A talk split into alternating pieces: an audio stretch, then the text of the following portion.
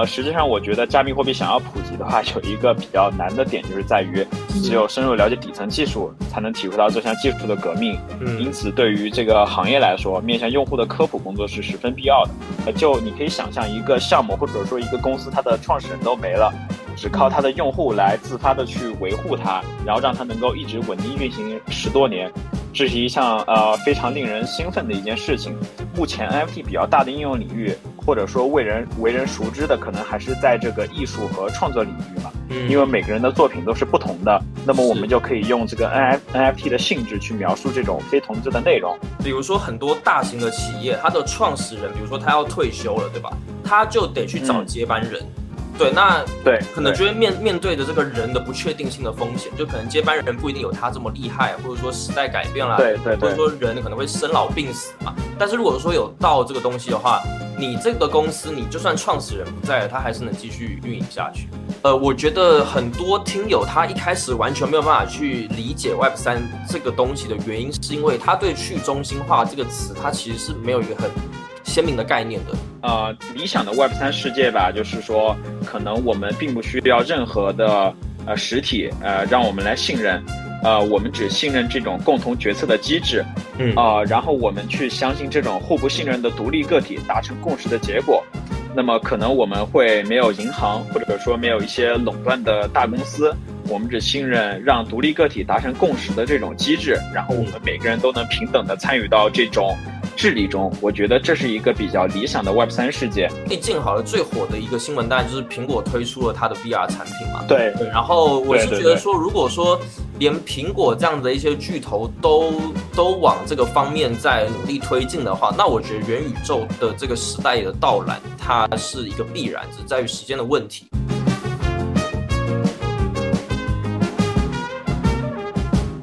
欢迎回到星球小趋势研究所，我是 Sean 沈诗涵。今天和我们一起搭档主持的还有 April 以及 Jazz。Hello April。Hello Hello，大家好。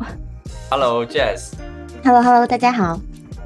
今天我们要来聊一个我觉得非常酷的话题。为什么说它酷呢？因为它的未来给人无限遐想的同时，其实有非常多的争议。简单来说，就是有人在这个行业一夕间可以说是财务自由了，但也有人赔到就是裤衩都不剩，并且目前我们觉得啊，要懂这个行业，它的门槛其实呃不低哦。呃，这个行业就是 Web 三。关于这个主题呢，我们将会分成上下两集。上集我们会聚焦在概念的科普，还有一些衍生观点的讨论。那下集我们则会聚焦在商业的应用以及一些投资的现况。但我们所聊的所有的内容都只是纯粹的观点分享，并不构成投资建议哦。总之呢，我们希望透过这两集与大家好好的聊一聊这个话题。那今天我们邀请到了一个目前在北京大学汇丰商学院读研，并且同时也是一位 Web 三领域的从业者的易航 Hank。呃，想请易航先跟大家简单的介绍一下自己。Hello，大家好，我是一航，然后目前目前是北大汇丰商学院的一名研究生，然后也在一家 Web 三的风险投资基金做投资，关注的领域主要是 Web 三的基础设施以及相关的应用。能不能请易航与我们说一说，就是可能截至到目前为止，你这个你在这个行业里面，呃，可能你自己觉得比较是一个代表作。这个代表作它可以说是一个里程碑，就是有时候会像说我们在某一个 moment 就会突然觉得说，哦，自己好像悟到了，好像懂了，或是觉得说，哇，自己真的要 all in 到这个领域里面，这个领域真是太有意思了，或是天哪，居然这么做可以去赚钱。呃，其实有很多这样一些让自己比较有成就感的瞬间吧，但是可能也谈不上代表作。就比如说这些瞬间，就包括自己去写的一些研究报告呀，被一些行业的专家去点赞，然后转发，然后也有很多的一些大佬呃会呃看到我的文章之后会来跟我交流，或者是自己推进的一些呃投资的项目通过了公司的投资决策委员会。然后这些都是让我、呃非常有成就感的，所以我觉得可能在这个行业我能够呃就是比较在比较年轻的状态的时候就让我去取得一些成就吧，呃，但是真正能称之为代代表作的，我觉得还要继续去努力。我觉得一航真的非常的谦虚，呃，其实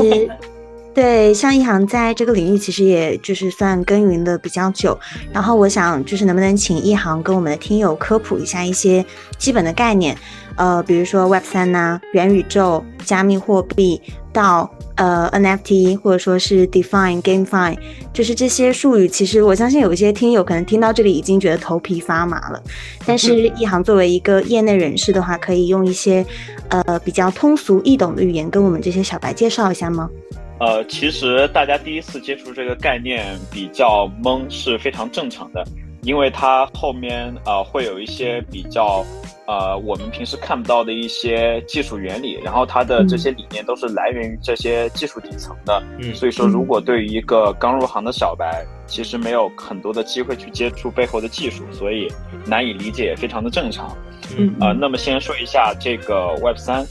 然后 Web 三它其实就是第三代互联网嘛。呃，那么对应的也有这个第一代和第二代的互联网，分别对应着 Web 一和 Web 二。然后一个比较公认的区分方法就是，这个 Web 一，也就是第一代互联网，它是可读的，比如说人们可以去浏览网、浏览网站去读取信息。那么 Web 二在这个 Web 一的基础上，它是可读并且可写的，就是说用户不仅可以去读取信息。呃，也能够向这个互联网自由的输入自己的一些信息或者内容，就是人人都是创作者，啊，那么像 Web 三的核心特征就是可以拥有，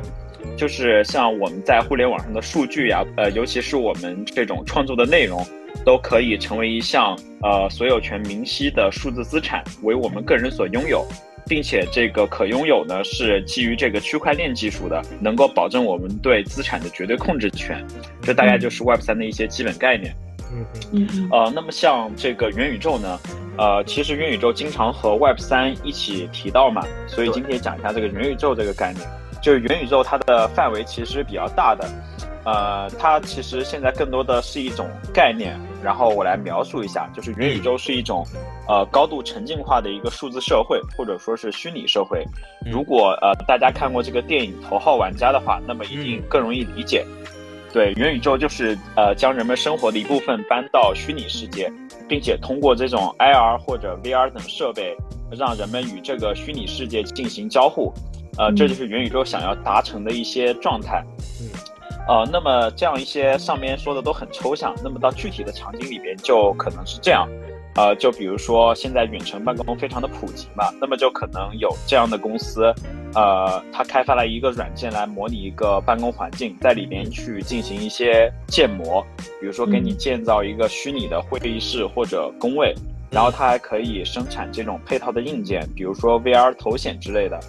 呃，然然后他就可以，这个公司就可以把这个软件和这个硬件打包成一个呃产品组合来卖给需要呃采用元宇宙方式呃办公方式的一些公司。那么当一个远程办公的公司采购了这套解决方案之后，它就可以实现这种远程沉浸式的办公。那么开发这个软件和硬件的这家公司，其实就可以算是一个非常典型的这种元宇宙公司了。然后像这个加密货币的话，呃，其实它为什么要叫加密货币呢？因为它的这种底层技术是密码学，然后当然还有区块链，当然区块链也是基于密码学的。然后它基于这个密码学区块链，呃，发行的，它是一种基基于密码学区块链发行的这种数字资产。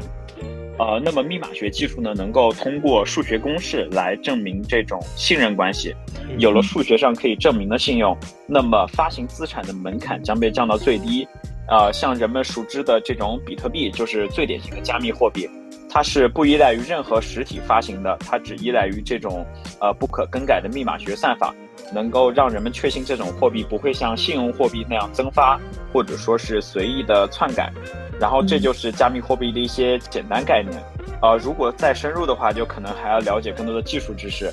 呃，实际上我觉得加密货币想要普及的话，有一个比较难的点，就是在于只有深入了解底层技术，才能体会到这项技术的革命。嗯，因此对于这个行业来说，面向用户的科普工作是十分必要的。然后呃，再到这个道，道的全称它其实是这个 Decentralized Automatic Organization。然后变成中文的话，就是叫去中心化的自治组自治组织，去中心化自治组织。嗯，它其实就是可以看作一种组织形式，啊，然后道的理念就是，呃，比如说它的理念包含了去中心化，然后平等、透明、还有这些道的成员共同参与治理。然后道的运转是依赖于提前设定的运行规则和分配机制的。它的一个核心目标就是让道能够实现在一个呃没有中心化实体的运作的情况下，也能够自己去运转下去。呃，其实像这个比特币嘛，呃，维护比特币，呃，大家都知道，比特币是由呃分布在全球各地的这个矿工来共同运行的。其实这些矿工就可以看作一个道。那么像这个比特币，它从二零零八年就被发明出来了，它的创始人中本聪在二零一三年就销声匿迹了。但是比特币还是靠着大家对这种共识的认同，一直稳定运行至今。那么呃，就你可以想象一个项目或者说一个公司，它的创始人都没了，只靠它的用户来自发的去维护它，然后让它能够一直稳定运行十多年。这是一项呃非常令人兴奋的一件事情。是，那么简单理解，对，简单理解到就是一个依靠这个规则和共识能够实现自我运转的组织。但其实现在呃行业只是说对这些基本理念达成了共识，呃对，至于道的这种具体情呃具体的形态或者情况，还是在一直探索当中的。NFT 它的全称就是 Non-Fungible Token，就是非同质化代币。NFT 是区块链的一种资产种类。呃，NFT 是非同质化嘛？那么我们首先先要理解一下同质化。呃，比如说我手上的一美元和你手上的一美元，我们的钞票或者硬币的状态可能是不一样的。比如说我的有破损或者皱了，然后你的是没有的。那么呃，它可能在样子上不一样，但是它的价值是相同的。呃，那么我们就可以把这种货币称为同质化的。那么非同质化的资产就是每个都不一样的资产，就比如说，呃，我家的房子和你家的房子，它都是房子，但是对你我的价值也不一样。就比如说它的装修啊，包括它的地理位置啊，它虽然都是房子，但是价值是不一样的。那么我们再回到这个 NFT，那么 NFT 实际上就是一种在区块链上发行的数字资产，它能够给区块链带来非同质化的资产种类。呃，就举个例子，就比如说以太坊，它是一个区块链，同时也同时它自己也是一个加密货币。那么每个人账户中的以太坊都是同质的，呃，但是以太坊呢，它同时也能够让用户在呃基于以太坊区块链这个架构上去发行自己的资产。用户当然是可以去发行一些，比如说呃同质化的一些资产啊，像各种币，呃，但是。呃，对于一个闭环的这种经济体系来说，只有非同质化资产是非常局限的。呃，我们也需要这样一些呃资产种类来描述我们非同质化的资产嘛。因此，这个 NFT 就是让用户能够在区块链上发行不同质的资产。呃，目前 NFT 比较大的应用领域，或者说为人为人熟知的，可能还是在这个艺术和创作领域嘛。嗯，因为每个人的作品都是不同的，那么我们就可以用这个 NFT NFT 的性质去描述这种非同质的内容。尤其是 NFT 现在也变得越来越可越来越可编程化，然后人们可以往这个 NFT 上去写一些数据，来标记自己 NFT 的一些不同点。然后，呃，除了这个创作和艺术领域，还有一个领域就是一个非常重要的领域，叫呃这个现实资产的上链。就比如说房产上链等等，也需要用到 NFT 这种呃资产类型来描述这个房子独有的特征。DeFi 的全称就是 Decentralized Finance，啊，它也叫去中心化金融吧。呃，其实想象一下，呃，以现实中银行的借贷业务，就是我们把钱存进银行，银行可以把我们的资产借给有需要的人。也可以拿来自己拿来去做理财，呃，并且给我们这些存款的人一个存款利率。那么想要借钱的人需要需要让银行去评估自己的信用或者抵押资产才能够借到钱。嗯，呃，那么那么传统的借贷业务在 DeFi 领域的实现形式就是让一个这种呃客观中立的智能合约来代替银行，来来发挥它的作用。那么智能合约是一串提前写好的代码，并且能够根据这种用户的请求帮助用户去执行命令。那么存钱的用户只要把钱存进智能合约的公共资金池就可以了。那么借钱的用户可以通过抵押资产的方式来向智能合约借钱。并且在这个贷款到期的时候偿还利率，那么我们就可以看到银行的业务被转换成了自动运行的代码，而且也消除了一些信任审核，也没有呃不透明的这种资金操作，就比如说银行挪用这种。呃，这种储这种储户的这种资金的这种情况，嗯，呃，也呃，简单来说就是消除了银行这种金融中介，让这个业务能够根据代码来自动运行，然后任何人都能够平等的参与，这就是 DeFi 中的这种非常典型的借贷业务。呃，当然，D DeFi 业务还可以实现传统金融中的很多例子，就比如说这种币与币之间的兑换呀，甚至说是这种呃交易呀，或者说给你做很多这种衍生品呀，或者是呃类似于期权呀或者远期合约的这种操作，都其实都可以是用 DeFi 来实现的。那么这里就不再赘述了。嗯，然后像这个 GameFi 的话，大家可能也听的比较多，呃，可以把它理解为对呃一种对传统游戏的一种改造，呃，就是把游戏中的一些数值它放到区块链上，让用户能够实现这种可拥有。比如说咱们玩游戏打怪升级或者买装备，呃，其实这些在传统的这种 Web 二架构上，它只是这种游戏运营商它服务器的一串数据嘛。然后可能呃，可能它这个放弃对游戏运营之后，可能这个数据都没有了，但是它却凝结了用户的这种心血啊，或者是甚至是充值了一些这种资产在里面，所以它是非常有价值的。那么如果把这个游戏变成 GameFi 的话，那么这些装备啊，或者一些数值啊，都可以变成真实可交易的资产，让用户真正拥有了所有权。呃，那么前前面这个。呃，前面讲的可能就是一种，比如说对传统游戏的一些区块链改改造嘛。那么它为什么会叫 Fi 呢？Fi 其实就是这个 Finance 前面的这个 Fi，就是金融化。其实就是当呃当这种游戏经过区块链改造之后，它的一些装备或者数值拥有了资产属性嘛，那么也会天然的带来一种金融属性。呃，就比如说。呃，当游戏的资产呃呃变成这种可拥，当游戏内的这种数值变成可拥有的资产之后，专业的玩家就可以利用这种性质来赚钱。就比如说一个游戏，我需要先买装备来打怪，然后产出金币。那么这个时候我就可以选择，我是直接把金币卖掉，还是用金币来升级，呃，升级装备，然后获得更强的属性，然后从而能能来能。能来去打更多的金币，其实这就有了这种收益率方面的考虑，非常像我们在做一些金融投资的时候要做的一些策略，就它的金融属性是非常的强的。那么像这个区块链呢，它就是我们提到的，呃，比如说 GameFi 或者 DeFi 啊，整个的一个技术架构或者技术基础了。其实我们可以把这个区块链想象成一个分布式的云服务器，然后这个服务器可以为这个用户提供计算资源，也可以提供一些存储资源。但是区块链上涉及到的数据主要是一些呃基于加密货币的交易数据，啊，那么什么叫分布式的服务器呢？就是我们比较熟知的云服务器，比如说这个阿里云和亚马逊云等等，很多企业都会把自己的服务器部署在这些云服务云上嘛。然后这些服云服务器实际上是中心化的，也就是说阿里巴巴或者亚马逊。呃，有着对这些云的实际控制权。如果云服务商利用自己的控制权去窃取和篡改企业的数据，这都是有可能的。因此，呃呃，很很自然的，我们就会想到，呃，我们能不能去创造一个不被任何人控制的这种服务器？那么区块链就可以理解成这样的一个服务器。那么区块链能够让任何计算机都能都能够来提供这种计算和存储资源，并且共同维护区块链的状态。那么，所有参与的计算机每隔一段时间就要对这段时间内整个网络状态的改变达成一致，即大家都要承认这个期间内网络发生了哪些数据的变动，啊，从而保证区块链维护的这个数据是可以被信任的。那么，状态更新之间是有时间间隔的嘛？然后每个区间内的数据会被打包到一呃打包在一起。那么这呃这个时间间隔内这个状态的变化，我们就可以称之为一个区块。那么区块链的数据就是一个个区块相连接形成的，所以它就可以被叫做区块链。那么其实大部分区块链所维护的数据呢，呃，其实就是一笔一笔加密货币的交易，呃，其但是也有很多领域开发了自己专用领域的区块链，用来做交易，呃，用来做交易之外的运算或者存储工作。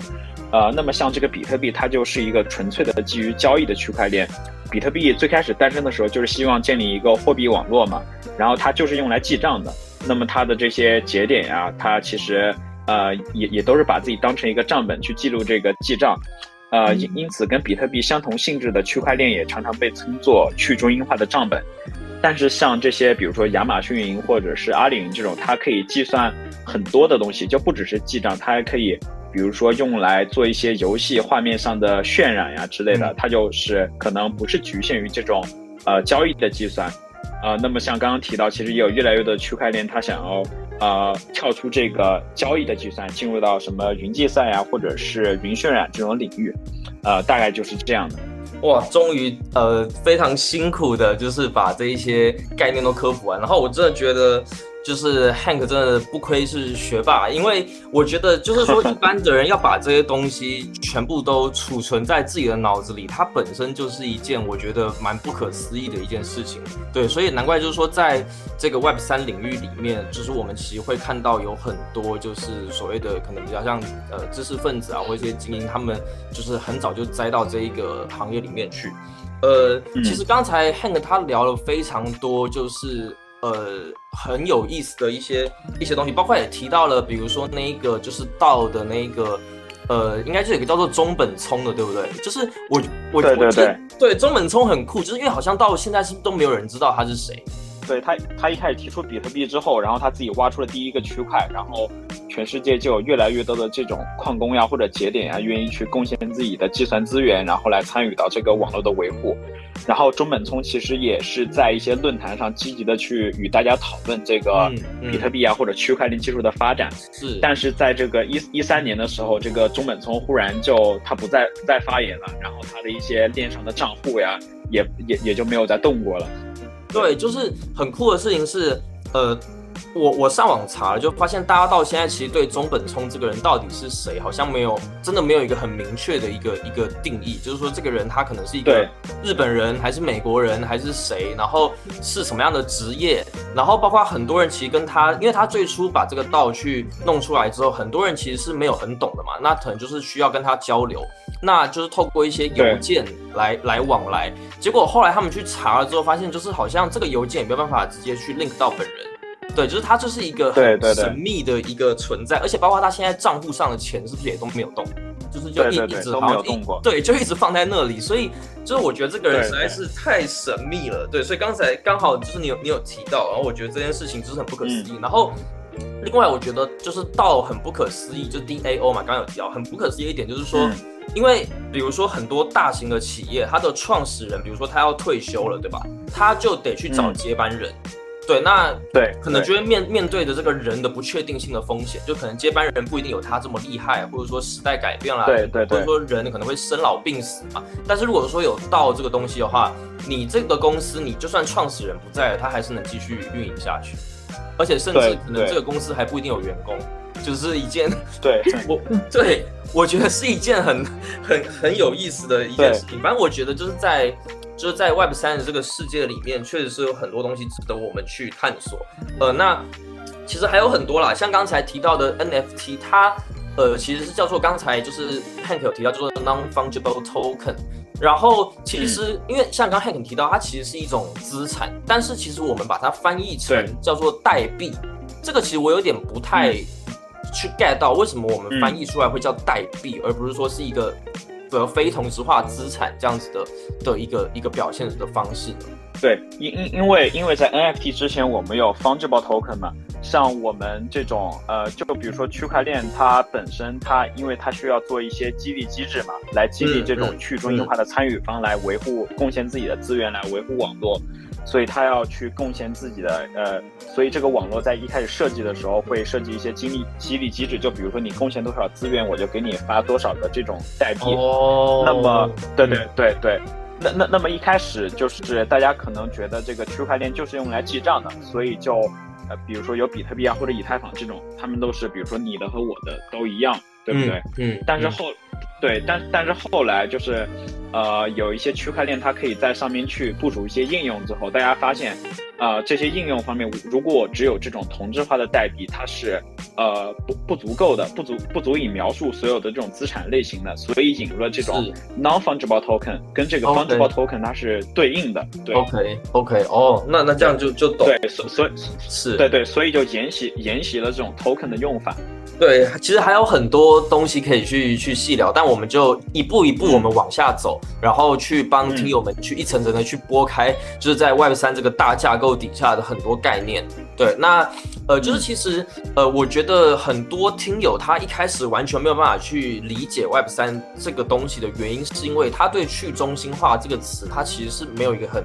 鲜明的概念的，对，因为就是对我们现在其实都活在一个中心化的这个管理底下嘛，所以已经习惯了。那当你习惯了之后，你其实就不太能去理解什么叫做中心化跟去中心化。那什么是去中心化？就比如说打个比方，刚才其实 Hank 也有提到，就是比如说啊，你今天钱存在银行里面，它可以去、嗯去动用你的这笔钱去做投资，去挪用你的这笔钱。那其实这个钱它实际意义上并不是你的，对，所以呃，对然后在另外，比如说你今天写了一篇文章，或是你发了一个视频在某个平台上，那这个平台它有完全有权去决定说你这个东西是不是合规的，只要不合，他觉得不合规，随时可以把你的内容下架。所以你的信息资产某种程度上来说也不是你的。对，所以哪怕你气冲冲的去银行，或者说你很不爽，然后去投诉这个平台，其实都没有用，因为最终的解释权跟决定权都在平台手里，这个就是中心化的管理体系。对，所以就是呃，去中心化就是与之相反的一个生活形态。但就是我有两个问题想要去请教一航，就是说如果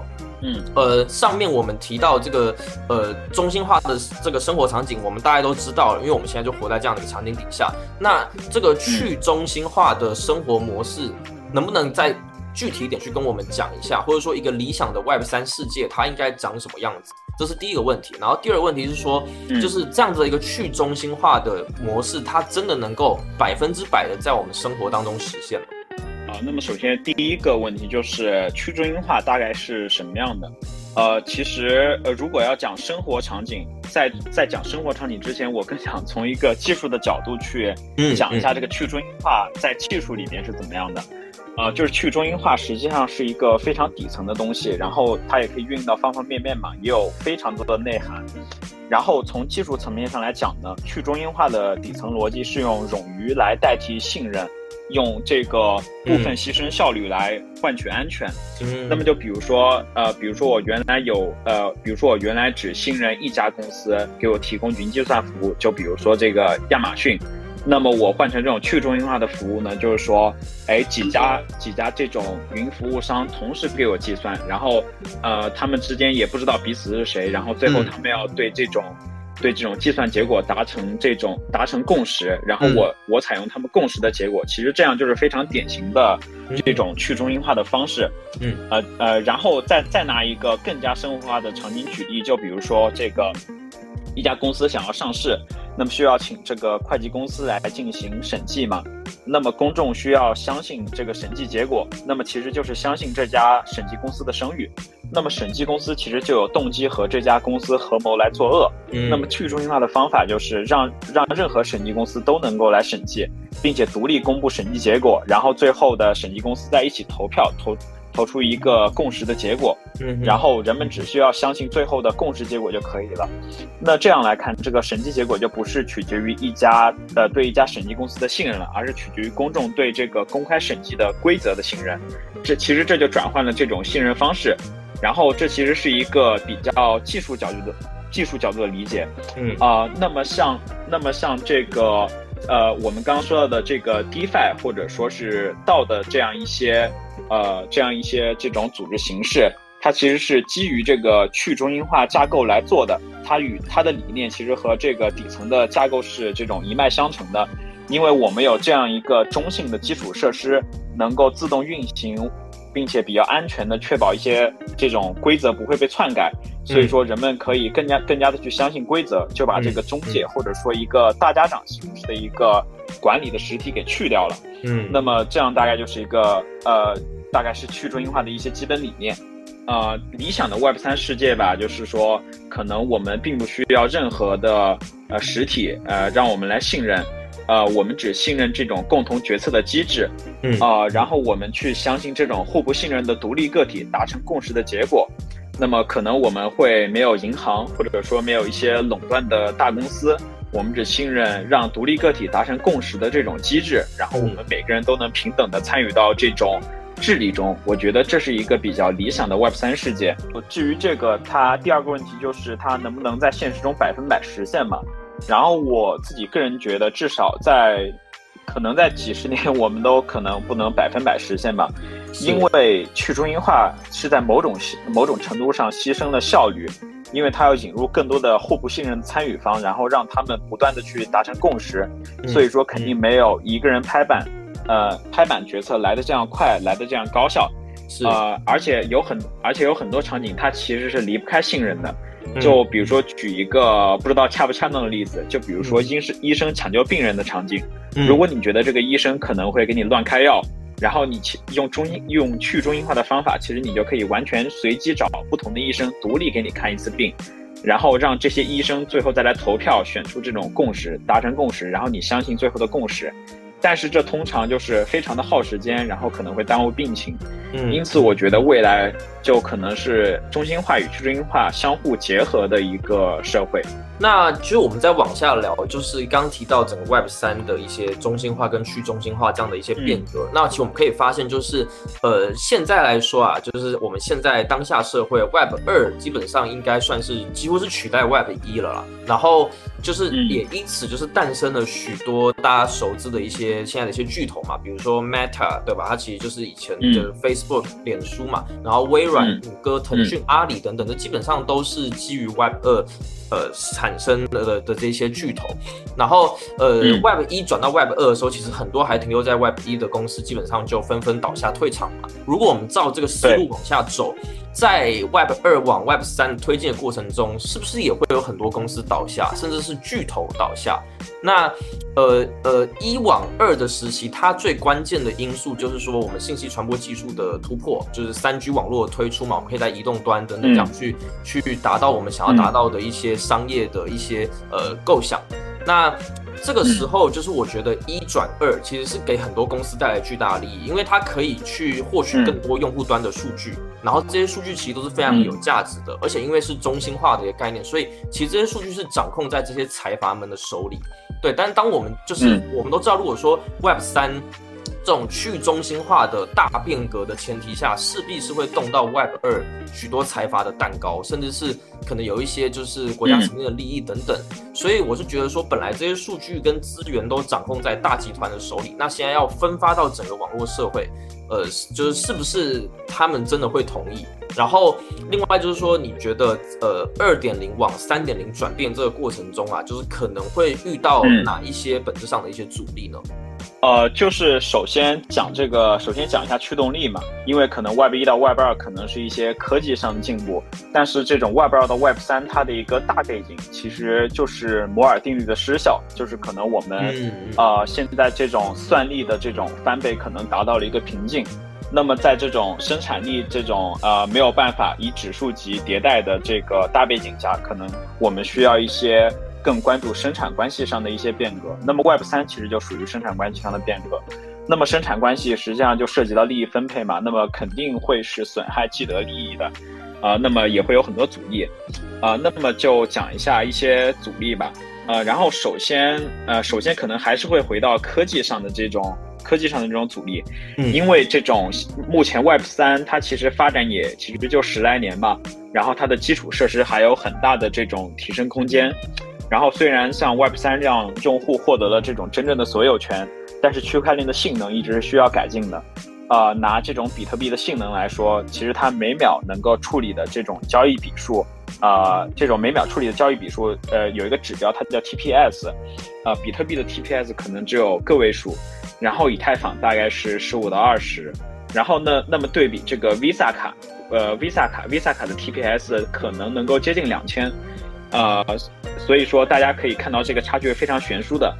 那么现在其实也有很多这种高性能的区块链慢慢被研发出来，呃，甚至可以把 TPS 做到十万甚至更更高。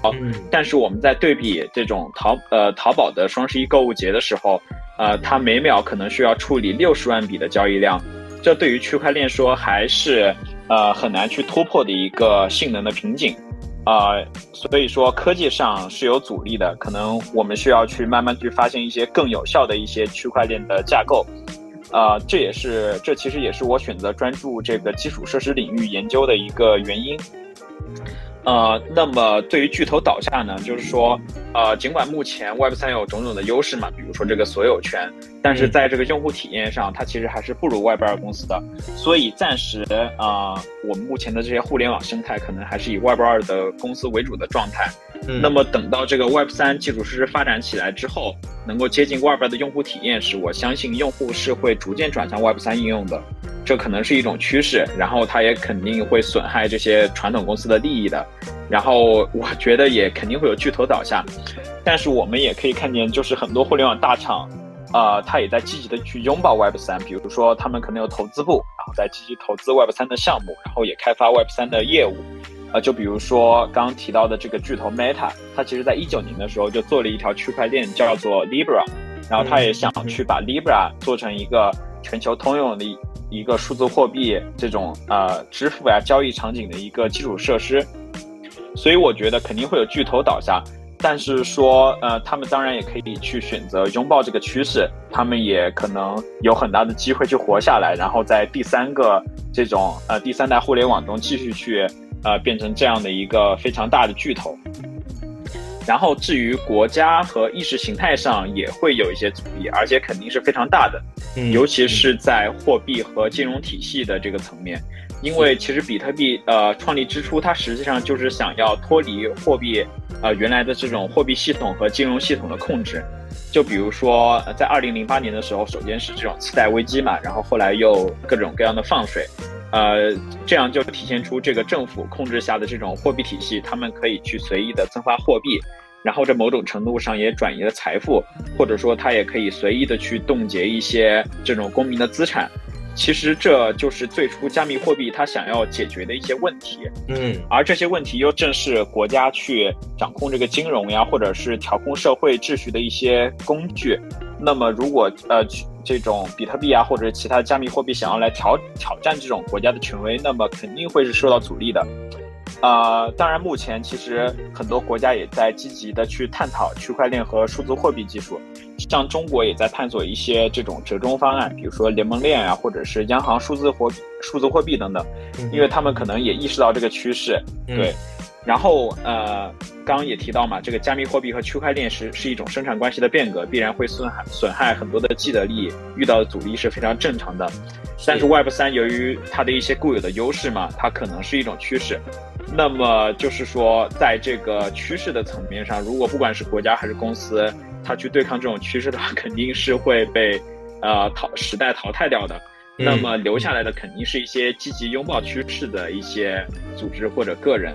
所以，我们大概就是聊了一下 Web 三现在的一些情况，然后我觉得再来我们可以就是呃去聊一下元宇宙这件事情，因为刚刚我们聊就是说，呃 Web 三可能会遇到一些阻力嘛，但是我我感觉如果是元宇宙这一块，我感觉反而很多巨头现在都蛮想带着大家去提前去进入到这种所谓的 VR、AR 或者 XR 的这种世界里面。对。对，然后呃，比如说，就就最近好像最火的一个新闻，当然就是苹果推出了它的 VR 产品嘛。对对，然后我是觉得说，如果说连苹果这样的一些巨头都都往这个方面在努力推进的话，那我觉得元宇宙的这个时代的到来，它是一个必然，只在于时间的问题。那我挺好奇，就是说，呃，一航是怎么看待就是元宇宙的这个概念，然后它在。呃，未来真的能够变得说与我们现在已有的这个现实世界同等重要，甚至更重要吗？那如果说要达到那样的境界，这前提条件是什么？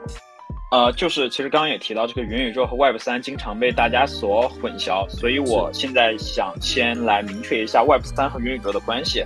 啊，其实 Web 三和元宇宙是两个领域，但又是相辅相成的。那么元宇宙更多是一种现实生活的数字化嘛？因为数字化的传播比我们人类的这种物理传播它要更高效，呃，因此这也是一种趋势，就是高度的数字化。呃，元宇宙就是想让我们的生活方方面面都进入数字化，并且改变我们和现实生活的一种交互方式。因此，我觉得呢，就是只要你相信数字化是一个趋势，那么元宇宙就是一个趋势，这是非常重要的。嗯，啊，然后呃，对。然后前面我们也讲了一些 Web 三的基本概念，其实大家可以看出，Web 三做的其实就是数字世界的这种资产确权。因此，如果未来是数字化的，那么就必须要有 Web 三这样的中性的基础设施，让我们赖以生存生存的这种元宇宙无法被任何中心化的实体所控制。呃，因为你想嘛，就是可能我们未来进入元宇宙的各种软件啊，或者硬件啊，它都是可能都是一个个私人的公司生产的。如果我们真正的把所有的生活都搬入到元宇宙内，其实这些公司是能看到我们的一些隐私呀或者数据，甚至随意篡改的。所以它是非常需要 Web 三这样一个呃比较中性的基础设施来给我们的这种基本的生活来提供隐私呀，或者是所有权的这种保障。呃，所以这大概就是 Web 三和元宇宙的关系。啊，那么对于元宇宙的普及的话，我觉得首先是这个 XR 技术的发展，包括这种 VR 呀，或者是 AR 呀，然后能让我们在数字世界的生活体验至少不会比现实差太多。啊，就比如说，就比如说那个苹果的头显，比如说我们看一些 demo 的视频，可能觉得哇，这个好酷，它可能比我们现在用这些鼠标或者键盘来跟世界的交互，啊，变得更加的容易。所以说这个体验首先是不会更差的，然后其次就我觉得就是到 Web 三的发展了，就是要保障我们所处的世界是对每个人的中每个人都中立的，而不是由任何一个公司所控制的。呃，就我觉得除了这一些所谓的一些呃科技啊，然后包括像一些 Web 三的这些发展之外，就是我我我个人感觉，就是我看了元宇宙这些概念之后，我觉得就是说，如果它要完全实现，比如说我们的真的生活要在元宇宙这个世界里面的话，就是我觉得它可能要解决一个根本问题。我不太知道我这个这个感觉是不是对，就是呃，就是我们的虚拟货币至少要能够成为真正的货币去使用，对，或者说虚拟货币它本身就要变成是大家在通用的货币，因为。现在的话就是，呃，因为其实很多国家嘛，它或很多政治体制，嗯，政治体它是靠着货币发行货币来确定它的霸权，或者说来来控制这个世界的运行嘛。那如果说真的有个虚拟货币出来变成大家通用货币的话，我相信是很多国家他不愿意去看到的一件事情。对，那那这个可能比较宏观了。那我们用一个比较就是贴近我们生活的层面来说，就是，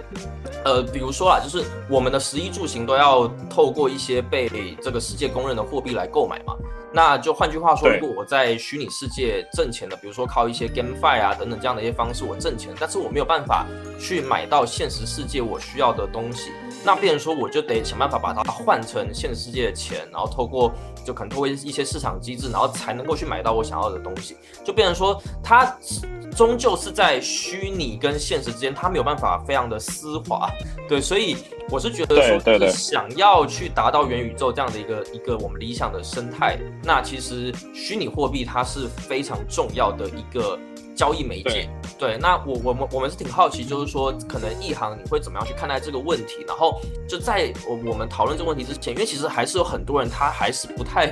能够去理解说，到底加密货币或所谓的虚拟货币跟我们目前使用的真实货币，比如说人民币、美元、欧元，它底层的一些区别，还有它的运行的机制。然后，呃，它最早应该说算是起源于这个区块链的应用嘛？那能不能去跟我们进一步的去科普一下这这些概念？呃，首先是元宇宙里边应该使用什么货币的问题嘛？然后这就是呃元宇宙为什么要结合 Web 三的原因，因为刚刚也提到，就是元宇宙大概率可能是一些这种。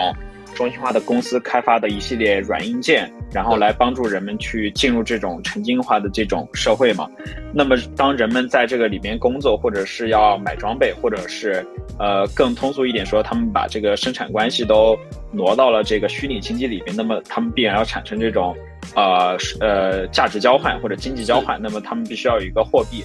呃，那么刚刚我们讲到这种基础设施的中立性，也就是说，啊，包括这个货币，它也是需要一个中立的，它不能是由一个国家或者是一个这种公司来控制的。那么这个媒介最好的实现形式其实就是加密货币。刚刚我们讲到，就比如说比特币诞生之初，它就是想要创造出一个由政府控制的这种金融或者货币体系之外的一个呃非常中性的去中心化的这样一个货币体系。然后让人们能够平等的去使用它，所以呃，去呃构建元宇宙的经济体系，其实呃最好的这种选择就是使用加密货币。对，然后下面再讲一下这个，比如说这个区块链，呃，区块链的这个基于区块链的加密货币跟一些法币的区别以及它的运行机制。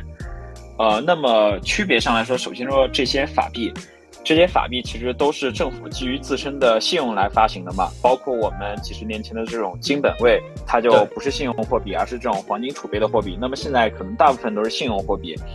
啊，然后这些信用货币在自己的国家的经济社会中充当一般等价物，那么法币有个性质就是政府呃会要会强制要求他们这个国家的一些社会或者个人接受法币的支付，嗯，同时政府也能够通过这种调节利率啊等手段来调来调控经济中的货币的流通，从而控制社会经济。嗯，那么加密加密货币实际上就是在法币体系外有大量的人愿意承认并且愿意用它来结算的一种货币。实际上它呃不只叫货币，它其实也叫有资产。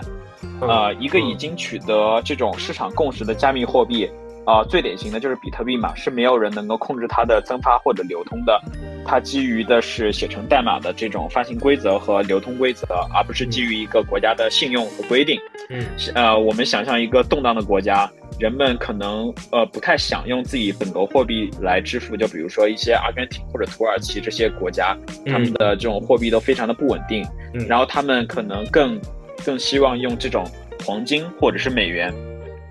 那么使用加密货币相当于人们在法币体系外重新找一个大家都公认的货币来，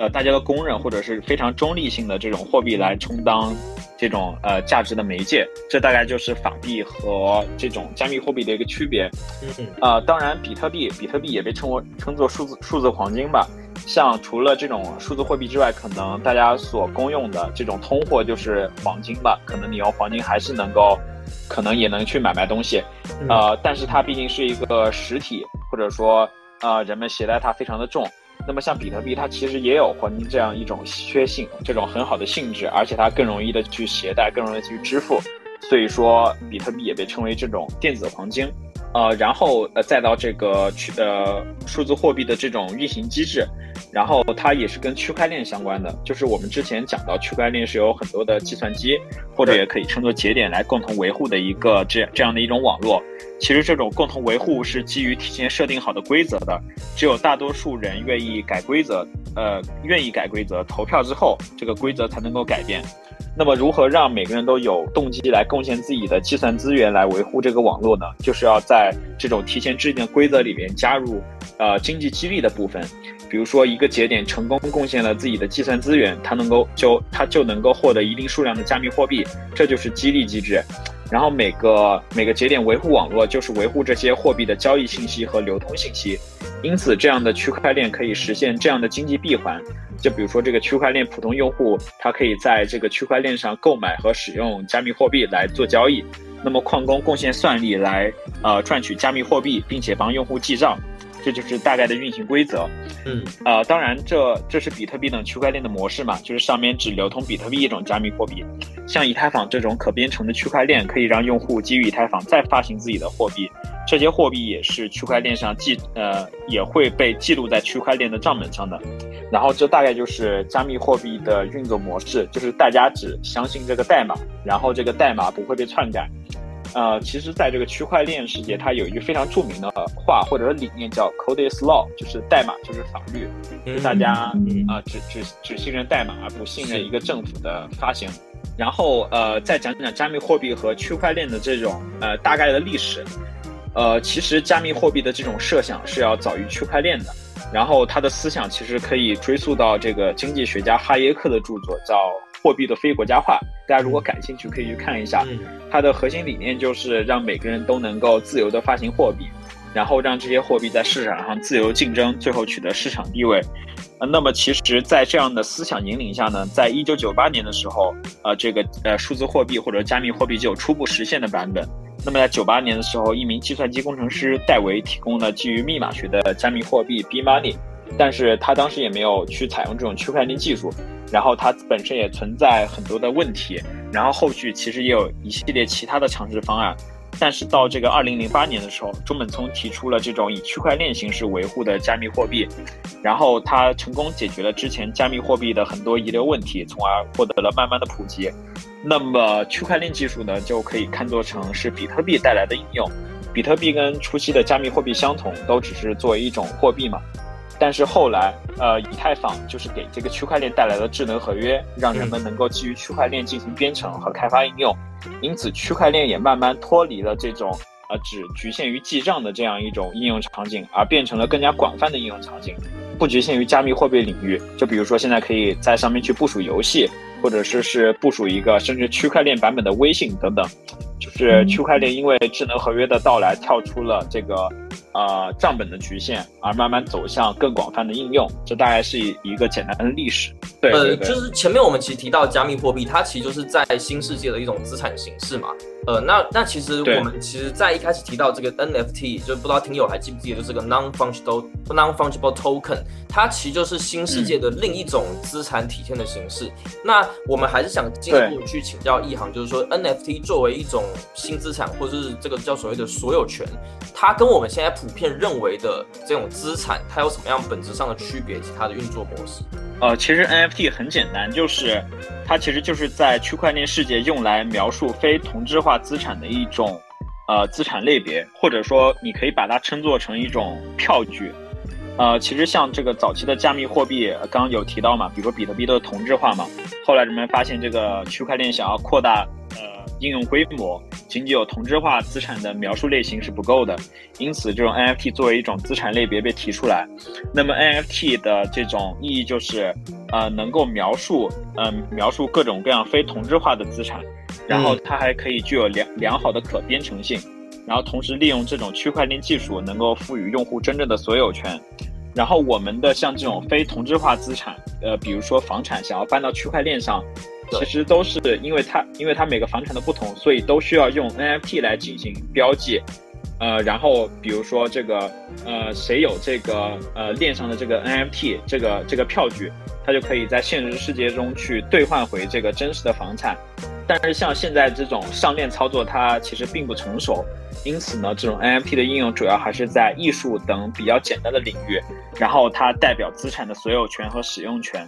然后再讲这个可编程性，因为这个资产是完全部署在区块链上的，然后我们就可以设计很多自动执行的规则，就比如说这个 NFT 达到什么条件，然后就可以触发触发一个函数，然后它可以让这个 NFT 变得碎片化。就比如说原来 NFT 是一个票据，对，然然然后它是它是一个票据，然后我现在可以把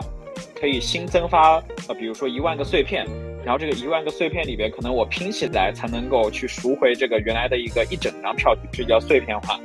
然后还可以就比如说燃烧掉等等，就比如说我想把这个资产再搬到链上，我不想把这个票据留在一个留在这个链上了，就可以把它 burn 掉之类的。就是这样高度的可编程化，可以让这个 NFT 啊呃最大程度的发挥这种数字资产的灵活性，呃带来很多的这种非常有趣的玩法。是。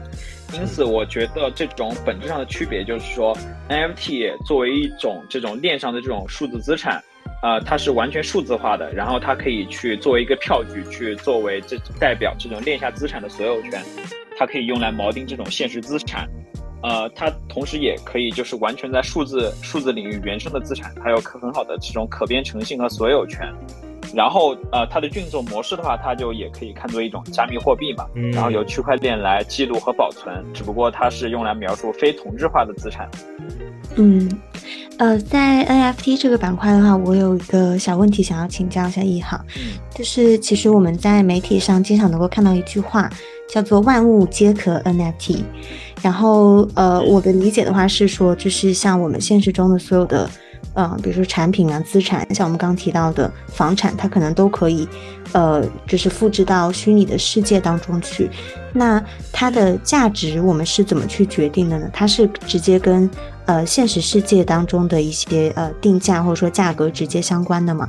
以及说。呃，就是第二个问题的话，就是一行，呃，你个人认为，比如说什么样子的一个产品，它是适合去做 NFT 化的？然后万物都呃 NFT 化的话，它是有这个必要的吗？先来讲一下这个什么叫做万物皆可 NFT。呃，这个万物皆可 NFT 就是主要是呃，我们可以把任何一个这种实物的资产或者现实的资产锁定住，然后就比如说我们可以放在一个金库托管。然后在区块链上，我们再放一个对对应的 NFT 来代表，呃，它可可以被看作是一个票据。然后你要告诉金库，金库的托管方说谁有这个 NFT，谁就可以来赎回。那么这样就 NFT 就完全呃完全是一个票据，它能够赎回现实的资产嘛？它就是一种资产所有权的映射。然后简单理解就是把一项资产的所有权具象化成一个区块链上的 NFT，呃，就是一个票据嘛。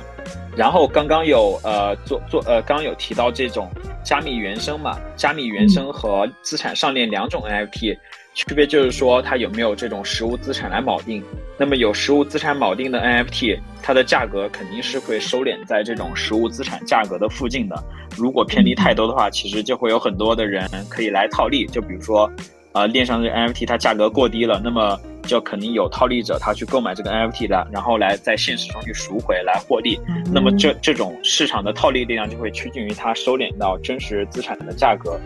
那么如果说没有实物资产锚定，或者说是完全原生于区块链的这些资产。那么就要就要靠这个区块链上的交易来实现它自己的定价。就比如说艺术品这个东西，啊，比如说我是完全没有现实世界锚定了，我就是在区块链上去创作出了一个 NFT 的这样一个艺术的画作。嗯，那么它定价就就完全靠区块链上的交易来定价。然后上链的意义嘛，其实就是为了获得区块链带来的好处嘛。就比如说刚刚有提到，就比如完全的所有权，然后包括。可编程性，然后还有一点就是金融上的就流动性，因为这个区块链上有大量的这种 DeFi 项目，它形成了比较完善的金融体系。那么 NFT 作为一种有价值的资产，它就可以比如说在链上用来很快的进行抵押借贷，或者是实行其他的这种操作，这都是很有意义的。嗯嗯，呃，对，因因为因为像 DeFi 的参与，它门槛非常的低，不需要你有银行账户或者是之类的东西，所以你获得流动性不需要银行。这种审批这个非常冗长的过程，你就可以实现很多的金融操作。然后呃，然后价值方面吧，就上链的资产基本都是。呃，上链上链就是现实资产上，呃，锚定这个现实资产嘛，而原生资产就是看这个发行方可能如何设计这个 NFT。如果是艺术品的话，那么可能就简单取决于人们对这个艺术品的喜好程度。如果是一些这种权益被设计成 NFT 的话，就比如说一个公司发行了 NFT，然后这个 NFT 可以。这种兑换一些产品，那么这个 NFT 的基本面价值就可能取决于发行方对它的赋能，比如说它能真正兑换出呃什么样价值的产品，这样就可能是一些简单的定价逻辑。那么对于呃适合 NFT 化的资产，我觉得就是其实有很多啊，就 刚刚也讲到，就是万物皆可 NFT 嘛。但是我自己觉得就是比较适合的就是可能是在传统世界比较缺乏流动性的一些资产呀，其实都可以 NFT 化。然后去利用 DeFi 的这种去中心化、无门槛的性质，或者说 NFT 可编程性，给这些资产带来流动性，这些都是啊挺多都比较适合的。关键是怎么去设计这个 NFT，让这个原来的资产的一些特性能够和链上 NFT 的特性能够相结合。我觉得设计是非常重要的。哎，我觉得在这这段话里面，其实充满着很多很多商机。对，就是 呃，其实。就是 NFT 这个东西，我觉得它还有一件事情，我觉得蛮有意思的，想跟一航讨论一下，就是其实它是不是有个很关键的东西，在于这个确定所有权。因为就比如说在现实世界，比如说好了，像以前啊，以前可能是那种买专辑的时代嘛，那比如说周杰伦发行一张专辑，其实市面上就有很多盗版专辑。对，但是嗯，在 NFT 世界里面，是不是我可以去知道说，比如说这一张呃 NFT 画后的这个专辑，它真正的所有权到底是谁的，我就可以知道，就是它就是正版的。呃，对对，是是这样的。就比如说，我们回到专辑这个事情，就比如说有一个版权，那么你想要获得这个版权的话，你可能需要一些，比如说，呃，你要先发行嘛，然后发行方可能跟你呃出一些合同，然后发行方再去一些相关的机构去登记，然后一层一层的给你开各种各样的证书，对不对？那么这个时候，你的所有权就取决于这个发行方或者这种法律上的登记方给你的一个证书。那么如果他想要没收你的版权的话，他也随时可以去给他这个呃没收，对不对？对。那么到到区块链上，就实际上，比如说我现在这个周杰伦我自己在这个发行了一个一个 NFT，那么他作为一个发行方，他他自己就可以去规定。啊，哎，谁有我这个 NFT，那么谁就代表拥有这个版权。那么他可以把这个花记录在上面，同时也可以把这个 NFT 的编号也也记录在这个区块链上，谁都没有办法去篡改。嗯，呃，那那么那么这个 NFT 的编号在这个区块链上是唯一的。那么当然就是说，谁有这个 NFT，这个 NFT 在谁的这个钱包，在谁的这个账户里面，谁就拥有这个所有权。OK，其实目前这样子听下来，会觉得说，在 Web 三这个世界里面，透过去中心化、透过区块链的技术，好像会让这个世界变得更安全。对，就是说我们不再我我们的所有的东西不再被集中在某一些就是所谓的这些大家长的手里面嘛。那我们的信息、我们的数据、我们的所有权都在智能合约的保障体系下，然后通过各种技术去保证我们所有行为的可信度。但其实就是最初呃我在接触接触到这件事情的时候啊，就是我还是会怀疑说这个事情到底就是有没有可能成真的，因为。就是说，在在这个新世界里，它真的是这么样的安全吗？比如说，真的没有骇客能够去把这一个系统去瘫痪掉吗？比如说，我们在这个世界里面的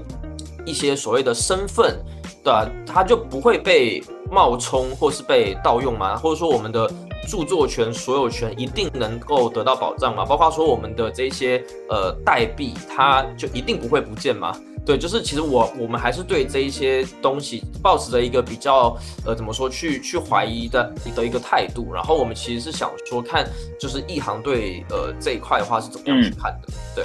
呃，首先讲到这个安全的事情，我觉得就是在某些领域的安全是呃非常能够实现的，呃，就比如说这个身份盗用和所有权，刚刚我们提到呃刚有提到身份盗用和所有权这两个领域嘛。这个其实就是区块链擅长的最典型的两个领域，就比如说这个身份问题，就比如说区块链世界，如果你要证明自己的身份，这是呃要通过非常严格的密码学理论的，所有的需要身份验证的环节都需要账户的主人进行数字签名，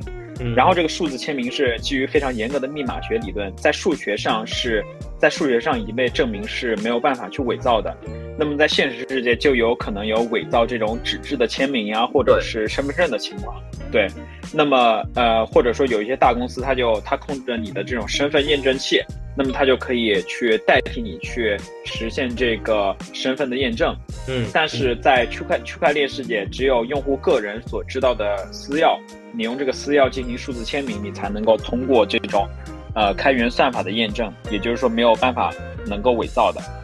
然后再拿这个著作权或者说是所有权来举例，区块链可以让你实现这种所有权的具象化，就是所有权可以就直接是拥有者，呃，这个所有权拥有者账户里的一枚 NFT，这个 NFT 也是没有办法伪造的，并且所有人都能可查。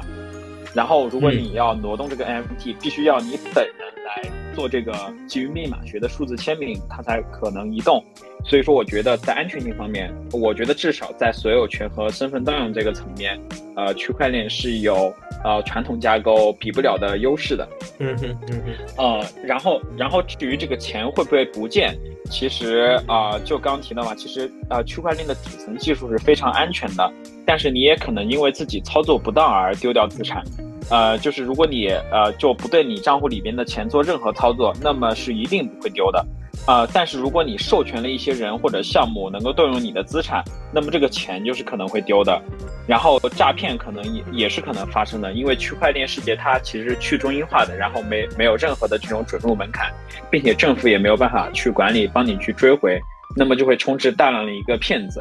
那么区块链给你的相当于是一个坚不可摧的金库和一把呃和一把这种钥匙。那么这个金库在密码学上，区块链让你这个金库是没有办法从外部攻破的。但是如果你的这把打开金库的钥匙被人偷了，那么这这就没办法了，那就那就肯定会被偷的。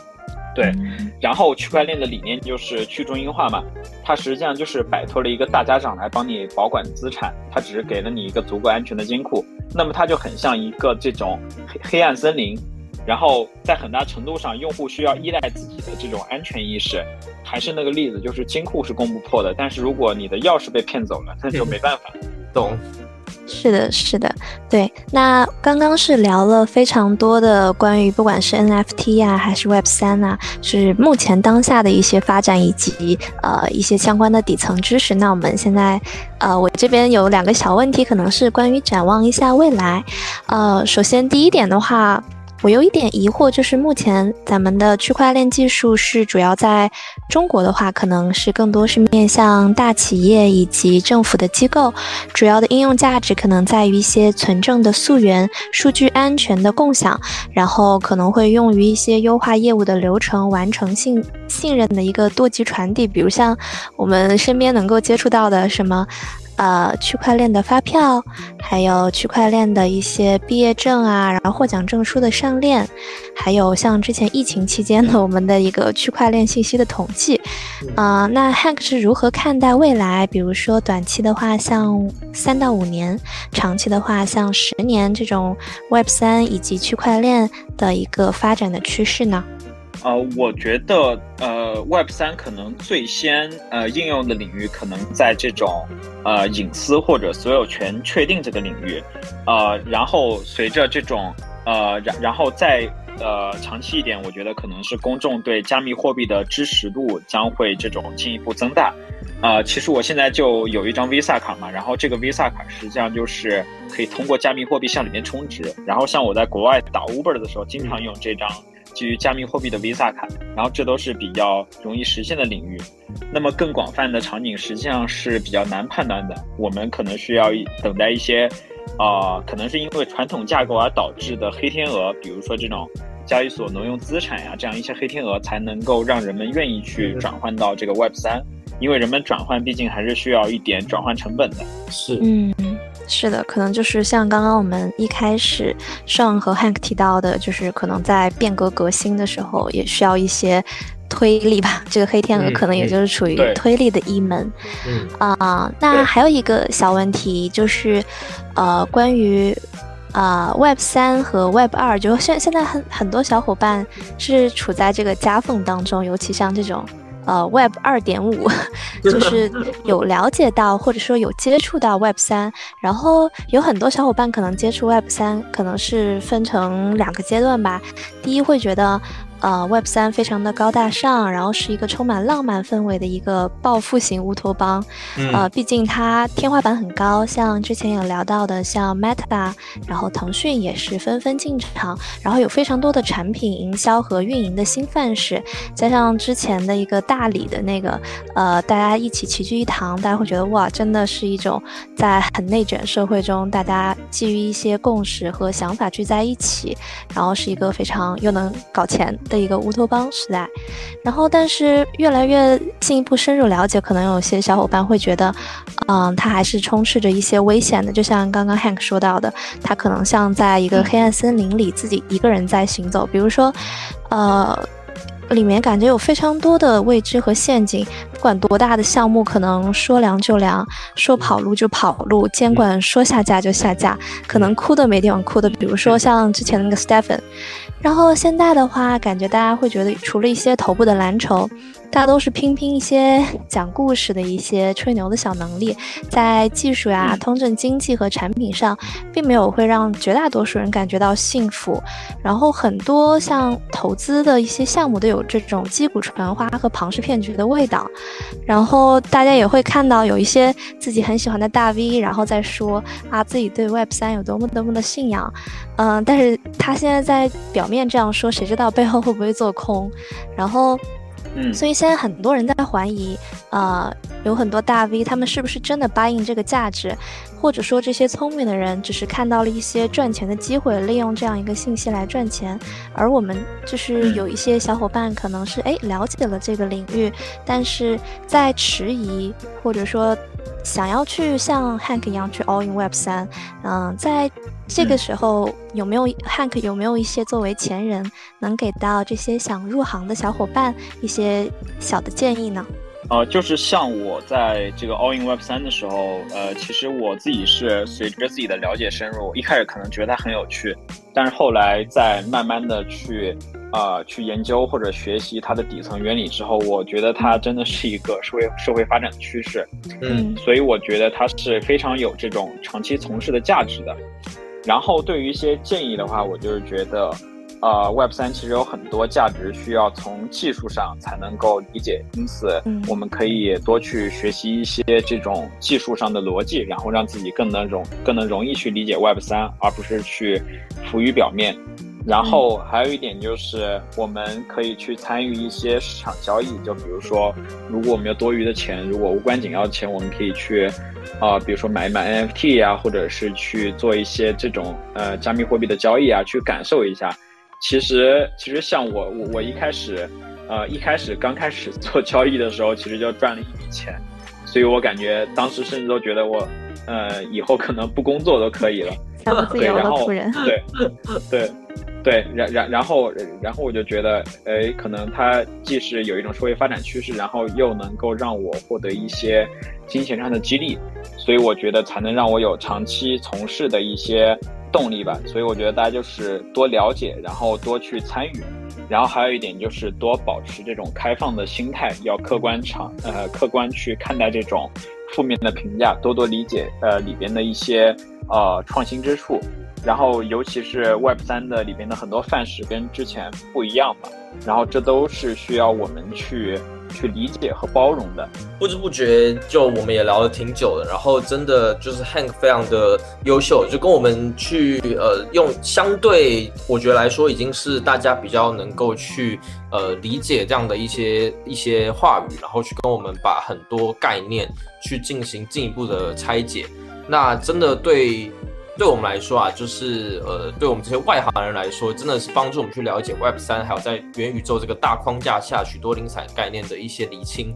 然后还有对于技术的发展程度啊，有了一些更深的这个认识。那在下一集的话，其实我们还将进一步的就跟 Hank 去聊一聊，就作为一个 All in Web 三的这一个从业者是什么样的一个感觉，然后还有对于呃我们这集所聊到的非常多的概念，在商用商业中的这个应用啊，已经达到什么样的一个程度，然后在商业或者是说在这个投资领域中，还有没有什么样的一些商机或是机会正在酝酿。那欢迎听友们订阅关注我们的播客，然后不要错过我们下一集精彩的内容哦。那今天就先到这里，谢谢大家，拜拜，拜拜，拜拜，拜拜，好，OK OK。